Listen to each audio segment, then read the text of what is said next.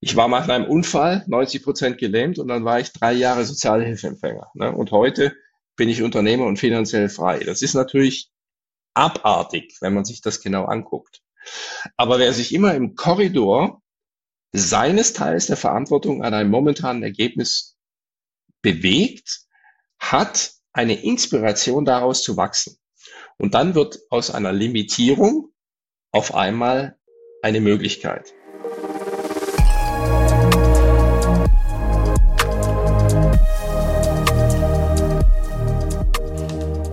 Lieber Boris, einen wunderschönen guten Tag und herzlich willkommen zu der aktuellen Ausgabe von SMP Leader Talk.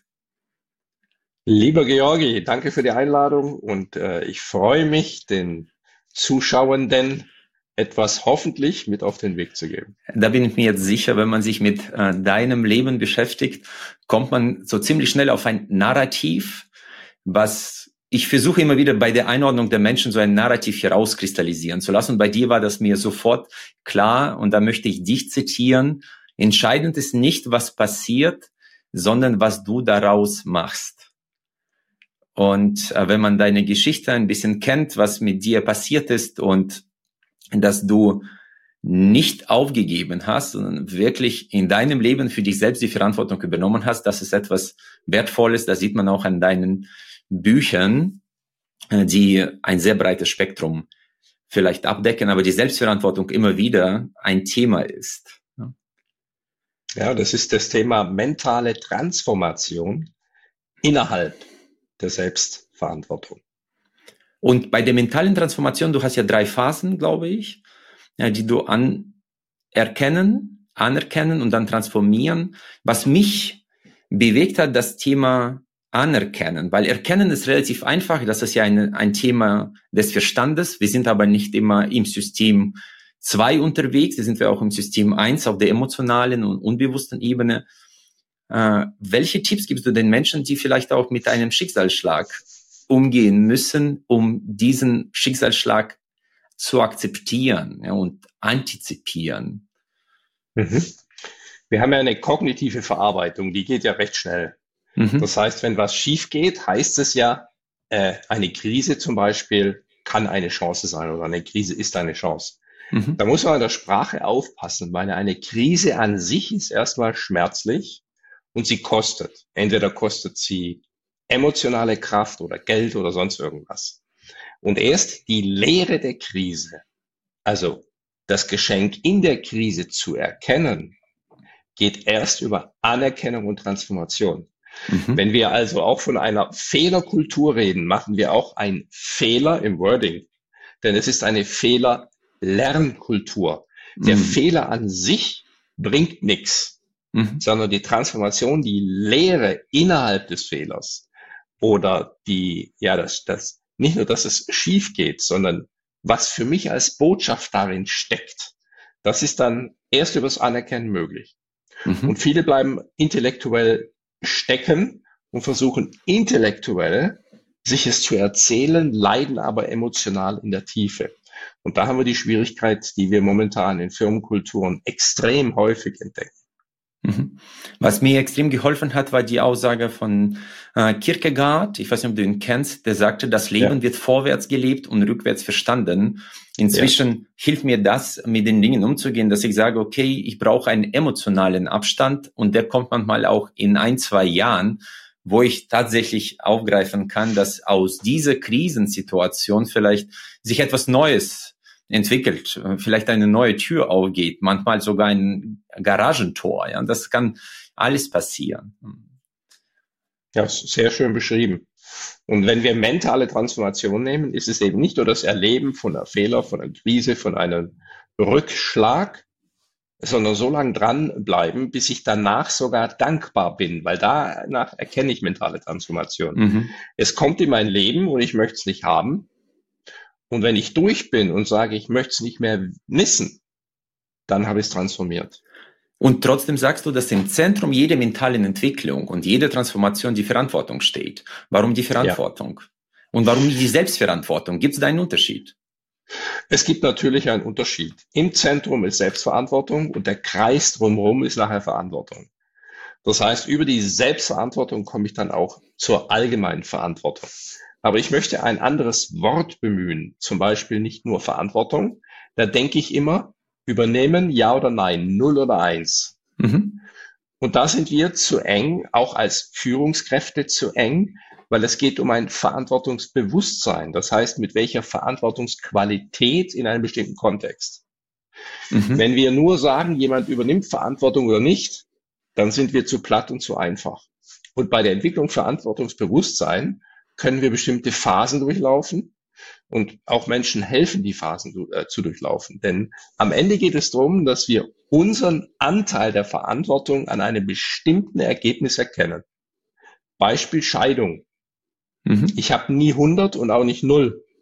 Was ist mein Teil der Verantwortung? Mhm. Kündigung. Oder ich muss einen Mitarbeiter kündigen als Chef. Hört zu, setzt sich hin, es ist vorbei, wir arbeiten nicht mehr zusammen. Was ist dein Teil der Verantwortung und meiner als Unternehmer? In dem Moment lerne ich enorm. Mhm. Und äh, ich glaube, das, was du beschreibst, ist für mich persönlich auch das beste Rezept gegen die Opferhaltung und gegen jegliche Depression, weil die Verantwortung zwingt fast schon zu Handeln und nicht zum Resignieren. Weil wenn ich Verantwortung abgebe, gebe ich die an jemanden Dritten ab und lande in diese Opferposition, wo ich von außen getrieben bin. Spielt das für dich auch eine Rolle? Eine sehr große, aber lass uns da einfach ein bisschen mehr differenzieren. Sehr gerne. Jetzt wirst du merken, dass das Differenzieren äh, sprachlich wie inhaltlich ganz, ganz wichtig ist, um entscheidende äh, Triggerpunkte zu finden. Mhm. Als ich vor sieben Jahren das Forschungsprojekt Verantwortungsindex gestartet habe, mhm. äh, habe ich einen Fehler gemacht. Ich habe gemerkt, dass meine Entwicklung des Verantwortungsbewusstseins immer in so einem Korridor zwischen zu viel und zu wenig Verantwortung lief. Mhm. Manchmal die Tendenz zu zu viel Verantwortung und damit auch zu Überforderung und zu Leid. Und irgendwann mal habe ich diesen Korridor aus, ja, Tariert. spioniert und habe mich darin mhm. wiedergefunden, Jahr für Jahr für Jahr für Jahr. Ich war nach einem Unfall 90 Prozent gelähmt und dann war ich drei Jahre Sozialhilfeempfänger. Ne? Und mhm. heute bin ich Unternehmer und finanziell frei. Das ist natürlich abartig, wenn man sich das genau anguckt. Aber wer sich immer im Korridor seines Teils der Verantwortung an einem momentanen Ergebnis bewegt, hat eine Inspiration daraus zu wachsen. Und dann wird aus einer Limitierung auf einmal eine Möglichkeit. Und das, was du mit dem Opferbewusstsein beschreibst, müssen wir wirklich genau anschauen. Weil ein Opferbewusstsein entsteht in dem Moment, wo ich selber denke, ich habe keinen Einfluss mehr. Mhm. Das kann aber auch für ein, ein Top-CEO angestellt irgendwo ein, bei einem sehr starken Vorstand sein, wo der Vorstand alles vorgibt. Und der CEO oder der Geschäftsführer ist nur noch am Abarbeiten. Auch der kann sich in einer Opferrolle wiederfinden mhm. Weil er gefühlt nicht Entscheidungen trifft und dafür gerade stehen muss. Und wir kennen das Wort, kennen können, ist wieder ein Unterschied von der Selbstwirksamkeit. Mhm. Ja. Und immer dann, wenn ich mich irgendwo befinde und denke, ich habe eine Handlungsoption, wir nennen das Einflussbereich, mhm. ich kann hier etwas beeinflussen, dann komme ich aus der Opferrolle raus. Und die, das kollektive Bewusstseinsfeld in Deutschland ist äh, das des Interessenbereichs. Das heißt, Menschen befinden sich in einem sogenannten Bewusstseinsfeld, dass sie über Dinge reden, die sie interessieren, sie aber nicht beeinflussen können. Mhm. Und jetzt gehe ich da mal gedanklich mit. Wenn ich dauernd mir Gedanken mache über das, was mich interessiert, also es betrifft mich, es interessiert mich Bundeskanzler, mhm. Fußball, äh, was weiß ich. Ich kann ja aber nichts machen, ich kann nur drüber reden. Und wenn ich das permanent mache, muss ich mich irgendwann mal beschweren, weil ich ja nichts machen kann. Mhm. Und deswegen ist die Differenzierung Einflussbereich und Interessenbereich die wichtigste Differenzierung innerhalb von Firmenkulturen, ob ich Menschen zu Opfern bringe oder zu Schöpfern der Selbstwirksamkeit. Die Fachtermini ist Einflussbereich und Interessenbereich. Äh, bin ich jetzt absolut bei dir, ich würde das gerne jetzt kurz aufgreifen, weil auf einer Seite sagst du, dass viele Menschen, wie man bei Stoiken lesen kann, die Bereiche, die sie eigentlich nicht beeinflussen können, zum eigen machen und sich zu viel beschweren. Und das ist ungünstig, sich zu ja. beschweren. Da wird ja. man schwerer dadurch. Was ich aber häufig erlebe, dass so diese Fachterminus erlernte Selbstlosigkeit, ja, wo man einfach dann plötzlich sagt, auch in dem Bereich, wo ich selbst handeln kann, wartet man auf äh, Außenhilfe und Eingebung. Und das ist das, was ich für viel schwieriger empfinde. Wo beginnt die Eigenverantwortung und wo beginnt die Unterstützung äh, des Staates? Und ich weiß nicht, ob jetzt vielleicht die Gesellschaft überhaupt den Glauben an die Selbstverantwortung verloren hat. Den Eindruck habe ich manchmal. Ja, ich muss dir da recht geben, aber lass uns da auch wieder reingehen.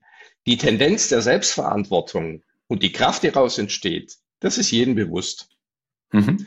Aber der Einstieg ist die Problematik, weil eine Systematik, die ein Staat vorgibt, kann keine Selbstverantwortung auslösen. Das ist eine bewusste Haltung, die ich mehr oder weniger einnehme. Und dazu mhm. muss ich lernen, meine Wahrnehmung zu beobachten.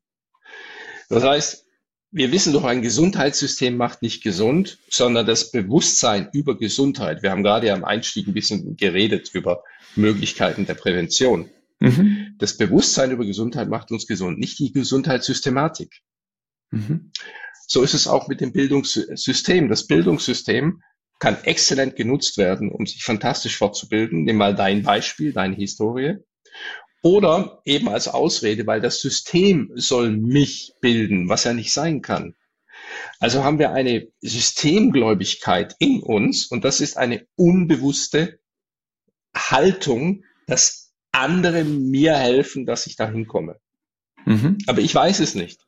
Ich bin dann in der Beschwerde und denke, ja, die Lehrer sollen meine Kinder erziehen, das Bildungssystem soll meine Kinder erziehen der Chef soll mich motivieren und dann bin ich in dieser Kaskade drin, krieg's gar nicht mit und ich werde unbewusst zu jemandem, der sich permanent beschwert, weil ich innerlich hoffe, dass irgendein anderer Mensch mich glücklich macht, mich weiterbildet, mich motiviert und so weiter und so fort. Die Kaskade, die wir dann da sehen, die nehmen wir wahr. Aber der Ursprung ist in einer Unbewusstheit. Und das Interessante ist, diese Leute sind nicht zufrieden und glücklich. Sie machen zwar auf Facebook tolle Posts, mir hat mal einer gesagt, im nächsten Leben möchte ich das Leben leben, das ich auf Facebook darstelle. Mhm. Das heißt, wir haben auch da gelernt zu sagen, wir sind glücklich. Ich bin jetzt seit 24 Jahren Coach. Ich weiß nicht, wie viele Leute ich gecoacht habe. 1600 Vorträge, also a lot. Und wenn man da mit den Leuten zusammen ist und irgendwann mal dahinter geht, dann merkt man die Darstellung von Zufriedenheit und Glück über soziale Medien oder wenn ich irgendwo bin, hahaha, hihihi, was mhm. alles toll, was, dir geht's nicht so gut. Aber die Lehre dahinter, also die LEE, e, die nimmt immer weiter zu und auch die Unzufriedenheit. Und wenn ich mich übers Leben beschwerde, ist ein anderes Wort dafür unglücklich sein. Mhm. Das kann ich. Ich kenne Leute, die sagen, mir geht's super gut, drehen sich um, das ist scheiße, das ist scheiße, sag ich, mhm. dir geht's nicht gut und du bist doch nicht glücklich. Warum glückliche Menschen beschweren sich nicht? Das ist glaube, im Außenleben. Mhm. Ja, die, die, eine reife Persönlichkeit beschwert sich fast über nichts mehr im Leben. Ja, da bin ich bei dir. Ich meine, glaube, das ist äh, der Unterschied zwischen Image und äh, Selbstorientierung, ja, dass man, was man nach außen darstellt und was man nach innen vielleicht spürt. Du hast, glaube ich, irgendwo gesagt, je äh, freudiger ein Ehepaar in der in der Gesellschaft auftritt, desto näher ist sie an eine Scheidung wie an eine glückliche Fortsetzung. Ja, ja ich äh, beobachte das eben auch, wenn man dann ein bisschen bekannter wird, dann wird man ja ab und zu mal eingeladen zu solchen Events. Und es gibt ja Menschen, die ganz viel auf solchen Events sind. Ja, aber dann das Wichtigste ist, was alle sagen, ja, das ist ihnen alles nicht so wichtig ist. Jetzt kenne ich dahinter äh, jemand, der die Bambi-Verleihung äh, zum Beispiel organisiert, was da von Hauen und Stechen ist und wo man sitzt und so weiter und so fort. Das heißt, wir tun, wir sind eitel hoch zehn, ja, dann sind wir dort und sagen so, oh, ich habe es überhaupt nicht nötig. Und das ist ja etwas, da machen wir uns etwas vor. Ne? Ich bin jetzt, jetzt gerade äh, in Spanien beim zweiten Wohnsitz, schaue hier direkt schön aufs Meer. Und dort sind ganz viele wirklich sehr reiche Menschen. Und eins ist ihnen ganz wichtig, zu sagen, dass den Reichtum darstellen oder also auch, auch Statussymbole, ja, dass es ihnen überhaupt nicht wichtig ist. Aber vom Freund weiß ich dann, da war hier so eine Nicky Beach, der, wenn der im Frühjahr aufmacht, dann wird da der Parkplatz eins reserviert und da steht dann sein Porsche Cabrio, natürlich mhm. ein 911er. Ne? Es ist also süß, wie wir denken, wie wir sind und wie wir es tatsächlich sind. Ja, das ist, sonst wäre es ja langweilig, auch für uns, die äh, ja, gewisse klar. Beobachtungsgabe haben. Boris, äh, ich würde gerne trotzdem einen Punkt aufgreifen aus deiner äh, Geschichte. Du hast ja erwähnt, dass du nach deinem Unfall und 90 Prozent Lähmung zuerst drei Jahre Sozialhilfeempfänger warst. Äh, gibt es etwas, äh, was deine ich weiß nicht, wie man das sagt, gab es so ein Trigger-Event, wo du sagst, so geht, kann es nicht weitergehen, weil du auch irgendwo aufgreifst, äh, die Charakterschule beginnt mit Wille, dann Verantwortung, das Stärke, dann Größe. Aber das ist jetzt, ich kann zum Beispiel mental sehr gut verstehen, dass es nicht okay ist, da wo ich bin, trotz aller Umstände und Krankheiten und so weiter. Aber wenn ich jetzt nichts tue, wenn ich nicht in die Aktion komme, bleibe ich da. Und gibt's da etwas, wo man einem empfehlen kann, wie ich da losgehe? Ja, also der Tipping Point, ähm, ich nehme mhm. mal kurz mit ja. auf die Reise, auch für die Zuschauenden. Ähm, ich bin jetzt zu 90 Prozent gelähmt. Also auch ähm, die rechte Hand kann ich so ein bisschen schließen, die mhm. linke kaum. Ne, die ist also richtig gelähmt. Und wenn ich darauf zeige, ist es ungefähr ab hier. Okay. Also zu 90 Prozent gelähmt. Das bedeutet, ich brauche für jeden Tag zehnmal mehr Energie wie du. Mhm. Morgens aufstehen mal zehn. Ins Auto einsteigen mal zehn. Reiseplanung mal zehn. Okay, das kann man sich ungefähr hochrechnen. Ich war drei Jahre Sozialhilfeempfänger, heute bin ich ein Unternehmer, knapp 30 Mitarbeitende, äh, bin inzwischen in finanzieller Freiheit und dann kann man sich überlegen, okay, wie geht das? Weil die meisten genau. sagen, sie haben zu wenig Zeit. So. Und jetzt ist das, was für Fußgänger ein kann, ist für mich ein Muss. Mhm. Ich muss emotional in dem, wie es jetzt ist, voll einverstanden sein. Das heißt, innerlich alle Widerstände rausnehmen. Und jetzt komme ich in den Fluss, weil wir reden ja auch von Disziplin. Disziplin brauchst du nur für Momente, wo du nicht willst, weil wenn du willst, brauchst du keine Disziplin. Wenn du nicht willst, brauchst du Disziplin. Und Disziplin erschöpft sich. Wenn du längere Zeit was nicht machen willst, dann wird der Disziplinmuskel erschöpft. Absolut. Hippocampus. Und was ich, ja, genau. Und wenn ich, mhm. also bei mir in meiner Historie zurückgehe, war das allererste Anziehen, als ich eine Socke angezogen habe, war über 20 Minuten. Eine Socke selber mhm. anziehen. Mhm. Das gesamte Anziehen hat vier Stunden gedauert. Ich dachte, super, vier Stunden anschauen, äh, vier Stunden ausziehen, kannst du gleich liegen bleiben. Und jetzt das Anerkennen, hier bin ich. Und ich nehme alle Widerstände raus. Ich nehme die Widerstände raus.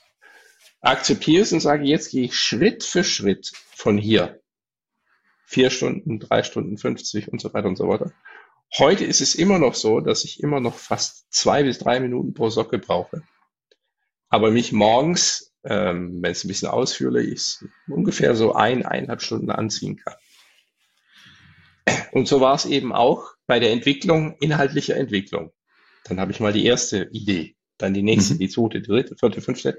Und inzwischen habe ich ja, eine, also eine Million investiert, um 320 mentale Differenzierung methodisch, didaktisch aufzubauen mhm. und die sogar in Avatar zu überführen. Also du kannst mit dem reden und der bringt dich dann in die Lösungslernwelt, die ich da erarbeitet habe.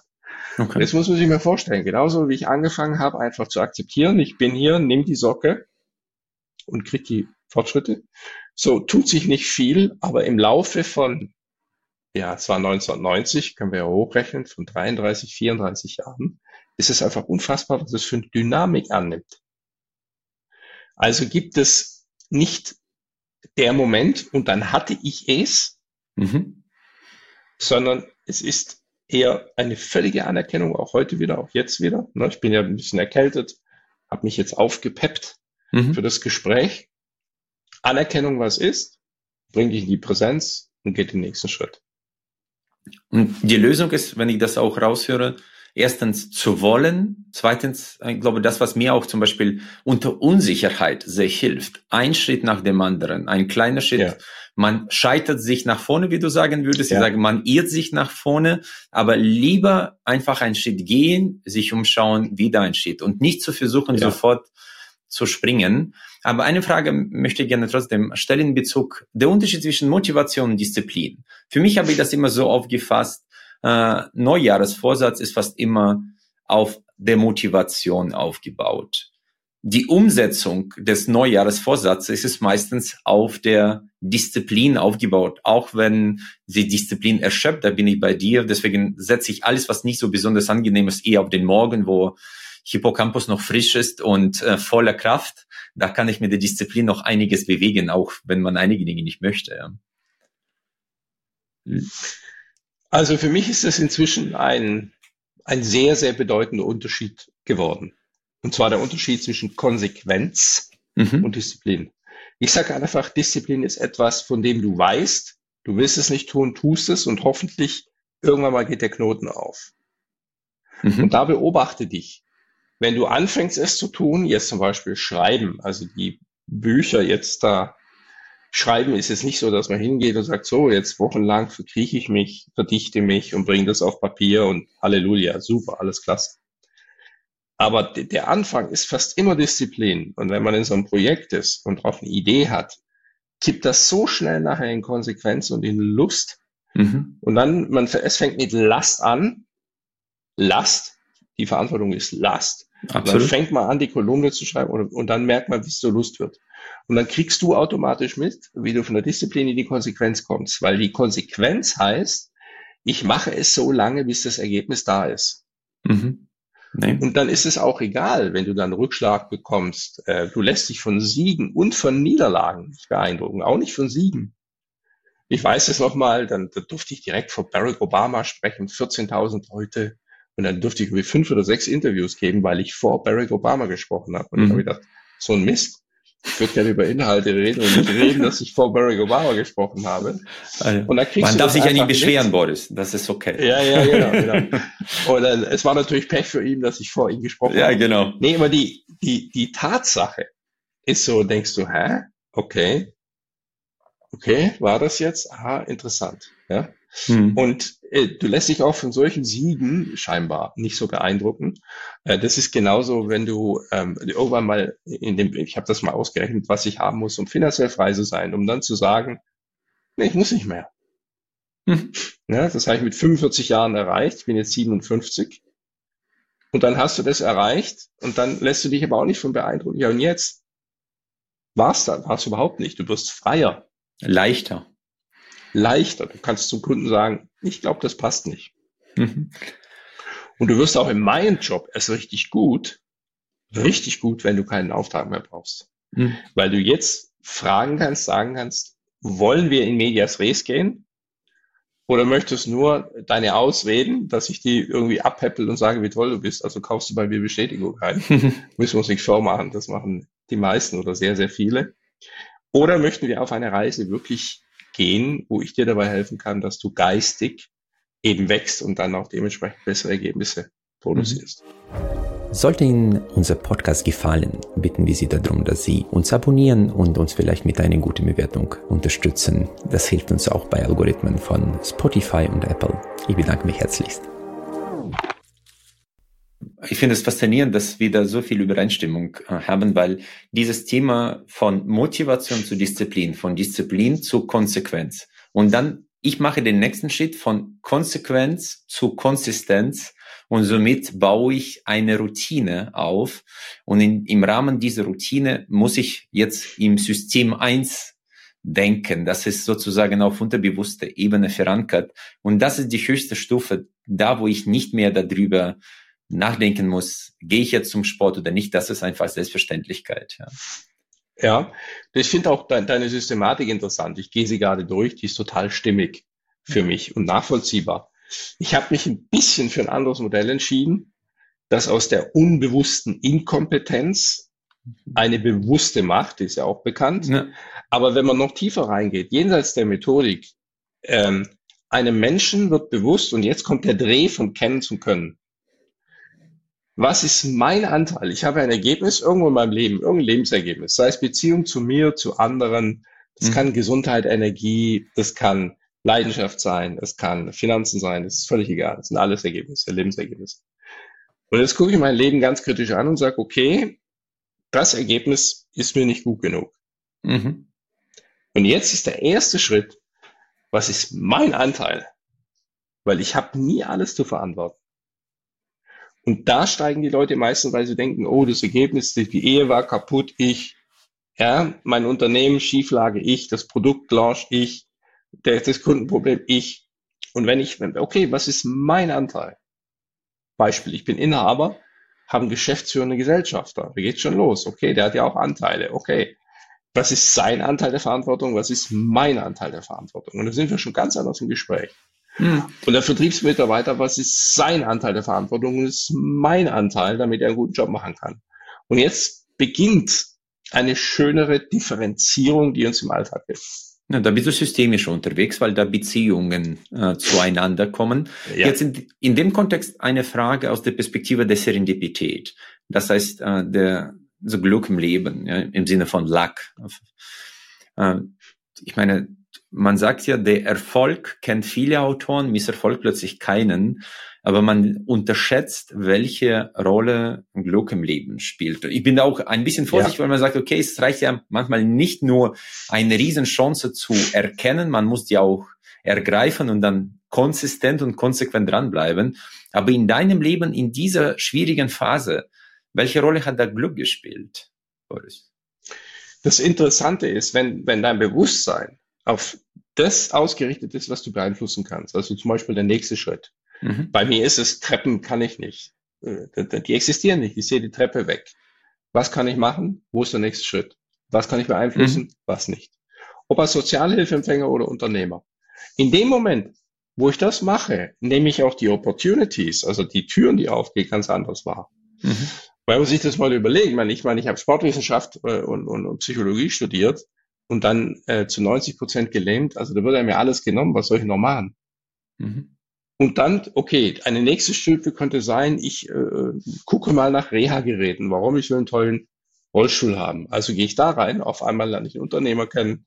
Ich bin mhm. mit dabei, Rollstühle zu konstruieren, fange als Außendienstmitarbeiter aus, stelle die Kliniken vor. Später kommt jemand, der stellt mich als Produktmanager im Konzern ein. Dort gehe ich hoch bis zum Marketing-Vertriebsdirektor. Und dann auf einmal die Möglichkeit, oh, mit dem Lehren, was du schon angefangen hast, jetzt mache ich mich selbstständig. Das sieht dann nachher so aus, als wäre da jemand gewesen, der weiß, was er will und sowas. Stimmt überhaupt nicht, mhm. gar nicht. Sondern eigentlich immer ein bisschen verunsichert. Äh, okay, kriegst du das hin? Ja, ich krieg's hin. Okay, krieg's noch besser hin? Oh ja. Und dann kommt ein Satz. Wie mache ich mich überflüssig, während die Ergebnisse besser werden? Mhm. Ich bin da als Produktmanager, es läuft, läuft, läuft ohne mich. Der Chef sagt, hier hast du noch mehr hier hast du noch mehr, noch mehr, noch mehr. Und dann auf einmal, oh, das geht auch noch, das geht auch noch. Und immer ein bisschen so Zweifel, Unsicherheit.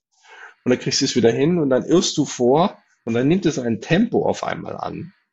Und dann stehst du auf einmal, ähm, also wenn ich das, ich sag's halt jetzt einfach mal so, also wenn du mal früher als Produktmanager sehr gut verdient hast, und dann komme ich in meine Bank und dann verdiene ich das regelmäßig im Monat, was ich früher im Jahr verdient habe. Mhm. Und dann merkt man schon in der Bank, wenn man in die Bank reinkommt, wie alle, Mhm. Und dann denkt man sich, okay, was ist jetzt los? Was ist jetzt passiert? Und du hast eigentlich nur geguckt, okay, ja, ich habe eigentlich Angst, aber was kann ich als nächstes tun? Und mhm. das machst du konsequent. Aber Kriegst dann drauf, gehst du dahin und dann passieren auf einmal Dinge und dann ist, kommt eine sogenannte Magie, dass auf einmal Sachen ins Leben kommen, wo du denkst, wo kommt das jetzt her? Mhm. Mhm. Aber es ist ganz, ganz viel Glück. Ja. Ich glaube, äh, ich meine, wir wollen jetzt nicht über genetische Prädisposition für Conscientiousness, für quasi für die Disziplin, da gibt's ja auch Untersuchungen. Ja. Äh, auf der anderen Seite, wenn ich jetzt äh, von dieser 1%-Regel ausgehe und sage, ich möchte jeden Tag einen Schritt nach vorne gehen und ein Prozent besser werden, dann erreiche ich einen Tipping Point, das was du erwähnt hast, und dann geht es überproportional stark aufwärts. Und das ist, glaube ich, ein, ein wesentlicher Aspekt, den man nicht äh, vergessen darf. Es ist nur einfach schwierig zu erkennen, wie weit bin ich von einem Tipping Point entfernt und dass man einfach dran bleibt und da geben viel zu viele viel zu früh auf. Ja. Ja, die, die Problematik ist auch, wenn wir das, das Modell nochmal bemühen, unbewusste Inkompetenz, bewusste Inkompetenz, dann kommt ja die bewusste Kompetenz, also das ja. Kennen. Oder unbewusst und, irgendwann, ja. Und dann kommt dann die unbewusste Kompetenz. Mhm. Und dieses Kennen, dieses intellektuelle Kennen von, von mentaler Transformation oder auch mentaler Differenzierungsfähigkeit, äh, ist ja ganz viel in der, in der äh, Wirtschaftspsychologie, auch wenn dann studiert werden, bekomme ich auch Leute, die haben eine hohe kognitive Wahrnehmungs- und Differenzierungsgabe. Mhm. Eine Anwendung in sich, eine eigene emotionale Anwendungsgabe, wirklich katastrophal. Mhm. Und jetzt fangen die an, die mentalen Differenzierungen an und zu lehren und werden selber in ihrem Sein, machen sie gar keine großen mentalen Sprünge, wissen aber immer klarer die Verfehlungen anderer. Und dann entsteht innerlich etwas Furchtbares. Die bleiben im Kennen. Mhm. Und hier bei dem, was wir hier tun, mentale Transformation, ich kann nicht alles können. Ich muss wissen aber, was ich können muss. Mhm. Und in meinem Fall rede nur über Dinge, die du kannst. Da bin ich sehr streng, auch in der Szene etwas, mhm. wie soll man sagen, vielleicht auch zu streng. Äh, wenn Leute denken, sie können auf die Bühne gehen und was sagen. Rede darüber, wenn du es in der unbewussten Kompetenz hast und es kann. Rede nicht im Kennen drüber. Da gibt es zu viele, die reden über Vertrieb und Verkaufen und können nicht abschließen. Mhm. Können nicht verkaufen. Ja. ja. Und da, da haben wir leider eine Entwicklung, ähm, die ein bisschen schade ist, dass die Leute beim Kennen aufhören, weil sie denken, wenn ich wüsste, wie man einen guten Honig macht, dann langt das. Du musst mhm. einen guten Honig machen. Und wenn ich BWL studiert habe, bin ich noch keine Unternehmer. Unternehmer sind Leute, die wollen Ergebnisse haben, kommen irgendwo nicht hin, kriegen meistens irgendeinen rein und fummeln sich durch und irgendwann mal wissen sie, wie es geht. Mhm. Und das sind dann Unternehmer, sag ich mal, der kommt irgendwo hin, greift in einen Stapel rein, holt genau den Vorgang raus, der Schmerz nicht in Ordnung ist von zehn Stück und jemand fragt, wie geht das? Das kannst du nicht studieren.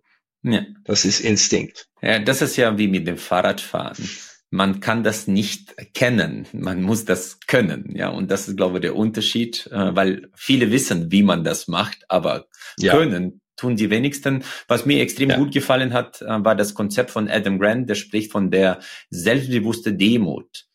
Ich weiß demütig, dass ich vieles nicht weiß, aber ich glaube an mich, dass ich tatsächlich das, was ich noch nicht weiß, umsetzen kann.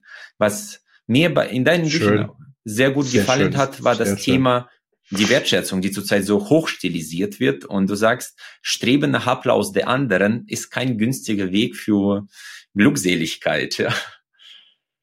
Ja, wir haben leider, und das können wir exemplarisch machen, wie ein wunderbares Wort. Nehmen wir das Wort Wertschätzung. Mhm. Also wir schätzen Wert, ist ja meistens der Selbstwert im anderen, das mhm. Menschsein und so weiter und so fort.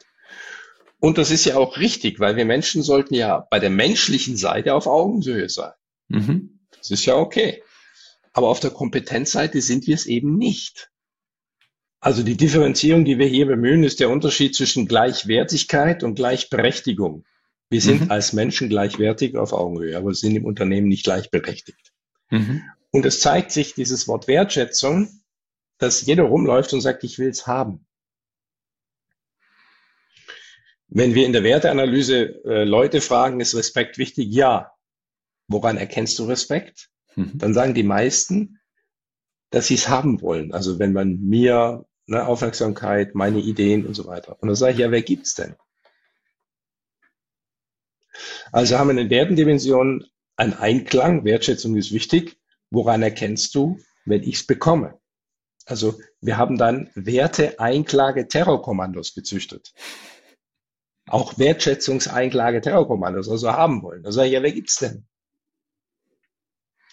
Und deswegen, wer heutzutage schon Kritik an anderen übt, kommt oft in die mangelnde, das ist aber mangelnde Wertschätzung. Also sobald ich was Negatives erfahre, ist es mangelnde Wertschätzung. Sobald mich jemand mal fordert, auch über die Hürde zu gehen, vielleicht auch ein bisschen Druck oder Schmerz bei mir auslöst, das ist aber mangelnde Wertschätzung. Also dadurch ist ein Wunsch nach nur guten Gefühlen entstanden, also nach nur positiven. Und wenn irgendwas Negatives kommt, was unangenehm ist, na nein, die anderen sollen mir nur gute Gefühle geben. Und wie das momentan uns innerlich in der Gesellschaft verweichlicht, ich glaube, das weiß jener. Mhm. Nur wo der Ursprung ist, das ist den wenigsten bewusst. Das ist in der ersten Wertedimension unter dem Wert ein mangelndes Verständnis. Also ich will respektiert werden, ich will geliebt werden, ich will Wertschätzung erfahren. Wir mhm. machen diese Analysen jeden Tag, rauf und runter. Und die sind fast immer ähnlich. Das ist das Einklagen, das Einfordern, dass die Werte, dass ich die erlebe, und das, wenn ein kleiner Junge kommt, wir fragen irgendwie ja Respekt, Respekt, ey, lern erstmal zu respektieren, dann kriegst du Respekt. Das würden wir jedem Kind mhm. sagen. Mhm. Aber wir selber kriegen das manchmal gar nicht mehr mit, weil unbewusst. Aber das ist ja bei dir war sehr spannend zu lesen. Du hast irgendwo gesagt, das Gegenteil von guten äh, ist nicht böse, sondern gut gemeint. Tucholsky, ja, da zitierst du ihn und sprichst von der Diktatur der Gutmenschen und nicht der Menschenentwickler. Ja, ja, das ist äh, leider, muss man sagen, je größer Organisationen sind, umso mehr auch Macht und Seilschaften zählen. Das ist eben in großen Organisationen. Umso mehr wird so getan, als hätte man Interesse an der Entwicklung der Menschen. Ich mache es ganz konkret. Ich komme in HR-Abteilungen, die haben das Herz auf dem rechten Fleck und mhm. haben Interesse daran, andere groß zu machen.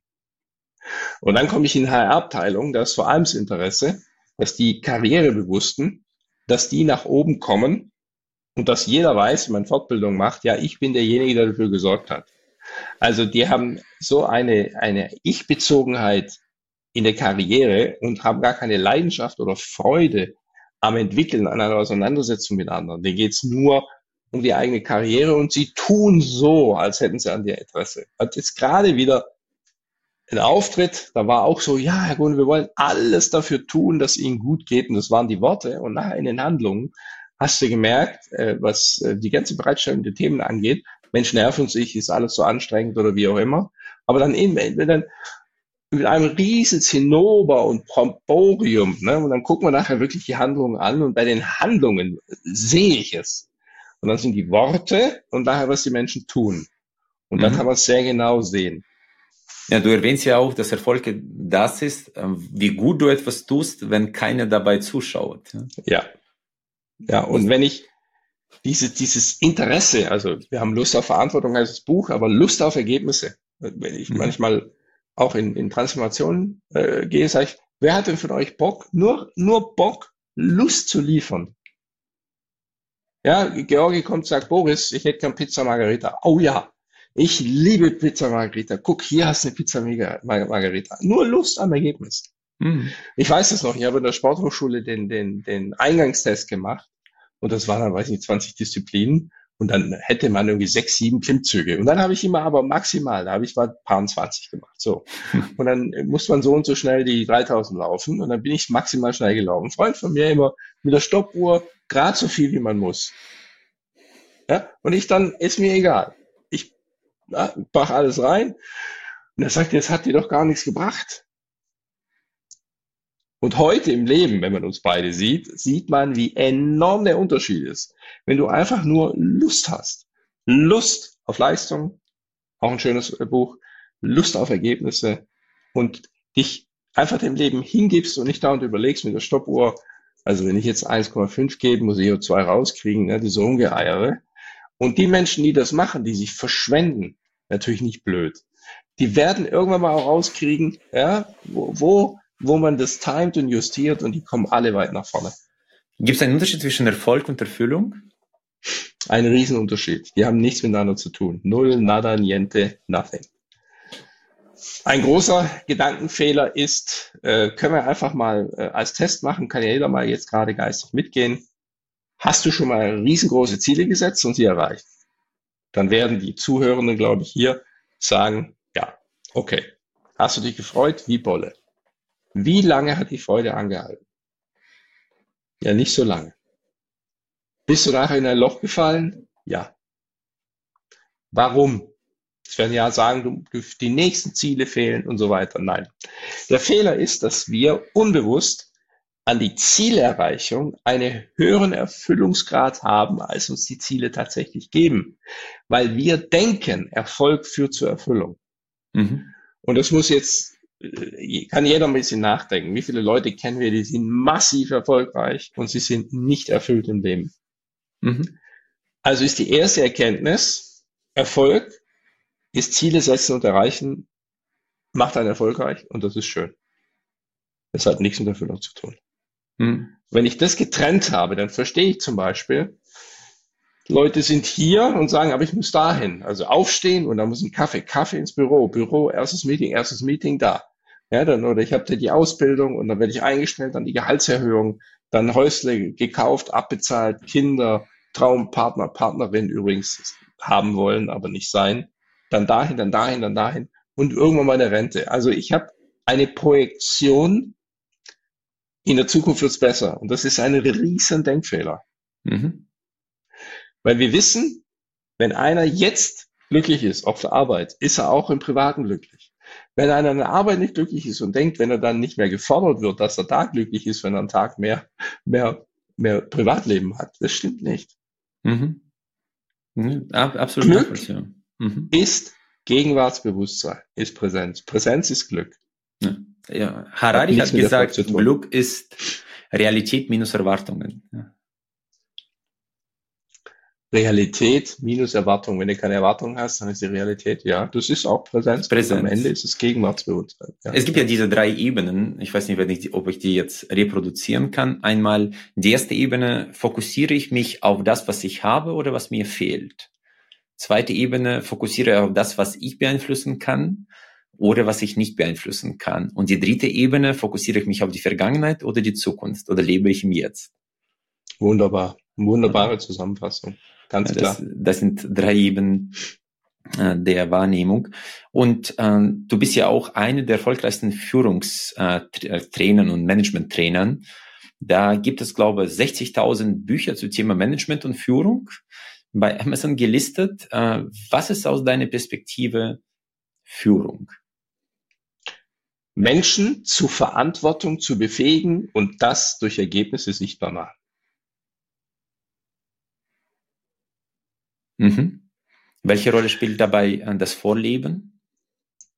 Ja, gehen wir, gehen wir mal erstmal zurück zu dem Punkt. Ich gucke in einem Jahr mein Umfeld an. Mhm. Übernehmen die mehr Verantwortung, liefern sie bessere Ergebnisse. Mhm. Das ist erstmal der kritische Blick in den Spiegel. Wenn ich vorlebe, das heißt also zeige, wie es geht, folgen mir alle, die unbewusst nach dem Mentoring-Konzept mitkommen. Aber es gibt auch Leute, die nicht mitlaufen, nicht nachahmen. Das Nachahmungskonzept, und deswegen ist das Mentoring, wenn man richtig nah an jemandem dran ist, stark, besser kannst du nicht lernen, auch auf mhm. der emotionalen Ebene. Also ist dieses Vorleben im Mentoring-Konzept natürlich ideal. Aber wer hat das schon? Und dann wird es Vorleben, wenn man nahe dran ist, ganz nahe dran ist, macht es Sinn. Äh, je, je, je, je größer die Organisation ist, umso mehr wird es zu Farce, weil dann so getan wird äh, äh, von koordinierten Leuten, als würde der Chef alles vorleben, damit die Leute denken und so weiter und so fort. Ich muss wieder auf Barack Obama denken. Damals war er noch Raucher und man durfte, es durfte ja keine Bilder von ihm gezeigt werden, irgendwo mit dem Glimmständel in der Hand. Da haben die Bodyguards den dann immer abgeschirmt, wenn er dann da sein, äh, seine Zigarette äh, geraucht hat. Und ich glaube, da gab es auch Riesen, wenn man sagt, Obamas Raucher, dann wurden Tonnen von Anwälten drauf gejagt und so weiter und so fort. Ne? Also das ist ähm, interessant zu beobachten, wann ist es wirklich stimmig, also authentisch, und wann ist es ein authentisch Tun. Und das äh, beherrschen auch viele. Vielleicht noch, äh, noch mal den Punkt äh, zu Authentizität. Ich, ich habe gelernt, authentisch sein ist äh, keine gute Idee. Authentisch wirken ist etwas anderes. Das ist ja so die Bühnenkompetenz, weil Persona ist ja Maske und wir spielen eigentlich immer unsere Rollen jeweils in unterschiedlichen Dimensionen. Das heißt, da kannst du nicht authentisch sein, weil du eigentlich dann deine Werte unabhängig von den Rollen zum Ausdruck bringst oder die Persönlichkeitsmerkmale. Wie gehst du damit um? Ja, wenn ich jetzt zum Beispiel morgens aufstehe und ich habe äh, wirklich keine Lust aufzustehen und ich gehe ins Büro, äh, wie, wie, wie so ein schwerer Sack und da kommt ein Mitarbeiter und sagt, wie geht's dir heute, Chef? Und dann sage ich, wir haben nicht liegen geblieben und ich habe gar keinen Bock im Büro zu sein. Da sagt er, du bist so wunderbar authentisch. Das ist natürlich Quatsch. Ähm, eine Stimmigkeit zum Ausdruck zu bringen in der Persönlichkeit ist ein Lebensziel. Mhm. Man muss eben wissen, es gilt, bitte nicht erschrecken, auch temporäre emotionale Prostitution. Mhm. Bis ich mir erlauben kann, wie ich jetzt in meiner Position auch Nein zu sagen zum Auftrag, musste ich früher mich auch mal ein bisschen bücken und nett tun, damit ich den Umsatz kriege und den Auftrag. Und wer damit nicht klarkommt, also wer jetzt sagt, oh, das geht ja gar nicht, der ist kein Geschäftsmann, weil jeder weiß, dass es so ist. Und es ist nicht schlimm. Aber irgendwann mal kommt man dann in diese Haltung und muss dann nicht mehr und der Sekunde lässt man's. Mhm. Nee, es gibt um was anderes. Unser Image ist ja das, wie wir sein wollen. Also mhm. Image ist das, wie wir sein wollen, wie wir gesehen werden wollen. Und wenn ich jetzt ein Image bediene und jemand was anderes sagt was über mich, was nicht dem Bild entspricht, das ich gerne hätte, was andere von mir haben, dann werde ich es korrigieren. Und das kennen vielleicht auch viele Zuhörer dann jetzt. Ähm, jemand sagt, du bist doch so und so, und dann sofort, nee, nee, nee, nee, ich bin so und so. Das Image rechtfertigt sich sofort. Mhm. Das Selbst, wenn man dem sagt, dem Selbst, du bist doch so und so, das Selbst zuckt gar nicht, hat gar keinen Impuls, sich recht zu. Oder ich frage Leute auch, sag mal, räumst du zu Hause auf, wenn du Besuch bekommst? Ja, natürlich. Da sage ich, das ist nicht authentisch. Oder soziale Erwünschtheit. Was soll ich sagen, damit es gut ankommt? Was muss jetzt gesagt werden? Was muss ich sagen? Wenn ich das jetzt nicht sage, bin ich eigentlich weg oder tot. Im, im Sinne äh, politischer Karriere oder auch Führungskräftekarriere müssen bestimmte Dinge jetzt in dem Moment gesagt werden. Das ist die soziale Erwünschtheit. Also geht es darum, das Bewusstsein zwischen Selbstimage und sozialer Erwünschtheit immer mehr zu kalibrieren, nicht um nur noch authentisch zu sein, das können wir uns nicht leisten, sondern zu wissen, in dieser Rolle sage ich jetzt das, was nicht mir entspricht, aber die Situation fordert. Mhm. Super spannend. Äh, Boris, vielleicht zum Abschluss stellen wir immer äh, drei Fragen, die mich auch persönlich bewegen. Vielleicht fangen wir mit der ersten Frage, die ist auch nicht so trivial. Gibt es ein Buch, das dich in deinem Leben in gewisser Art und Weise geprägt hat? Ja, das ist äh, ganz klar Stephen Covey oder Seven, äh, Seven Habits. Mhm. Das ist für mich sehr stark. Es ist auch alles andere, was danach kam, äh, nicht mehr in dieser Liga. Äh, muss man auch äh, anerkennen, das ist unfassbar gut. Mhm. Wobei ich dann ein Seminar besucht habe und ihn als Redner oder Seminarleiter äh, kennengelernt habe und da war ich ein bisschen traurig. Da habe ich mir am besten gedacht, so, hättest du nur das Buch gelesen? Manchmal ist es so, manche sagen auch die Leute, die man so äh, bewundert, die sollte man gar nicht kennenlernen. Das ist wie bei Verfilmungen von guten Büchern. Das, das ist, ist äh, schwierig zu lassen. mein Lieblingsschauspieler ist auch Denzel Washington. Ich habe mir fest vorgenommen, wenn ich die Chance habe, ihn kennenzulernen, dass ich es nicht tue. Ja, das kann ich nachvollziehen. Ja. Äh, Boris, vielleicht mit, dein, mit dem Ereignis äh, mit 20 und äh, jetzt mit all deiner Lebenserfahrung und das, was du erreicht hast und was du gelernt hast entlang des Weges, was würdest du dem 20-jährigen Boris empfehlen? Ich würde ihm sagen, schau schneller hin, welchen Schmerz du kompensierst. Hm. Es hat manchmal lange gedauert, bis ich äh, gewisse Kompensation, Schmerzkompensationsphasen mhm. äh, mit, den, mit der tiefen Erkenntnis dann wirklich dann auflösen konnte. Und ihm würde ich sagen, äh, guck, du hast den Schmerz, das ist doch okay, aber äh, schau mal schneller dann nach innen, nicht nach außen in die Widerstände, sondern nach innen in deinen Schmerz. Nimm ihn an, habe ihn lieb und transformiere ihn. Schön. Und dann die abschließende Frage, die zugegebenermaßen auch anspruchsvoll ist. Was ist für dich der Sinn des Lebens? Also im Kern habe ich den Satz, meinen Satz, ich bin die Möglichkeit, anderen zu Wachstum, Kraft und Größe zu verhelfen. Den habe ich äh, sieben Jahre nicht gesucht, rumgefummelt, ein mhm. sogenanntes Mission Statement. Mhm. Das Personality, das ist mhm. meine Firma, aber mhm. das bin ich. Mhm. Also ich bin die Möglichkeit, anderen zu Wachstum, Kraft und Größe zu verhelfen. Das ist die Antwort auf die Frage, wofür bin ich gemeint worden? Hm. Und die, das hat die höchste Sinnhaftigkeit im Individuum. Also gibt es nicht den Lebenssinn, mhm. sondern wie es Hesse gesagt hat, den Sinn, wer die, also jeder, der dem Leben den Sinn zu geben vermag. Und dazu brauche ich eine Einkehr und Selbsterkenntnis. Mhm. Also ich habe, dieser Satz ist so viel größer als ich, der gibt mir Energie, weil ich mache schon seit, es gibt viele, die rumfahren und Vorträge machen, aber man muss sich vorstellen, mit, mit zehnmal mehr Anstrengung. Man muss sich nur mal überlegen, müssen wir schon lang sagen, also das Leben zu leben wäre schon lang, geschweige denn immer noch guckend, frisch sein, suchend, ja, äh, sich neu erfinden, da immer noch draußen rumzufahren, wie so ein, wie so ein Depp. Genau, äh, Boris, aber dein Leben ist für mich auch die Inspiration, nicht zu versagen, ja, sondern wirklich auch eigentlich durch dein Lebenswerk nimmst du vielen Menschen das Potenzial, Ausreden zu finden. Weil wenn du sogar bei elementaren Dingen eine zehnfache Anstrengung benötigst, auch heute, du hast dich durchgekämpft trotz der Erkältung und bist trotzdem dabei. Das finde ich kennzeichnet. Deswegen möchte ich mit deinem Narrativ auch abschließen. Entscheidend ist nicht, was passiert, sondern was du da draus machst. Ich danke dir herzlich für dieses wirklich sehr, sehr inspirierendes Gespräch. Es hat mir echt Freude gemacht. Danke dir, Boris.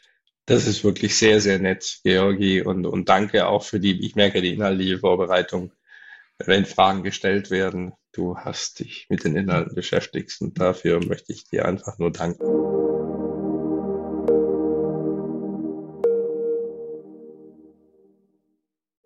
Ich freue mich sehr, dass Sie auch diese Folge bis zum Ende gehört haben.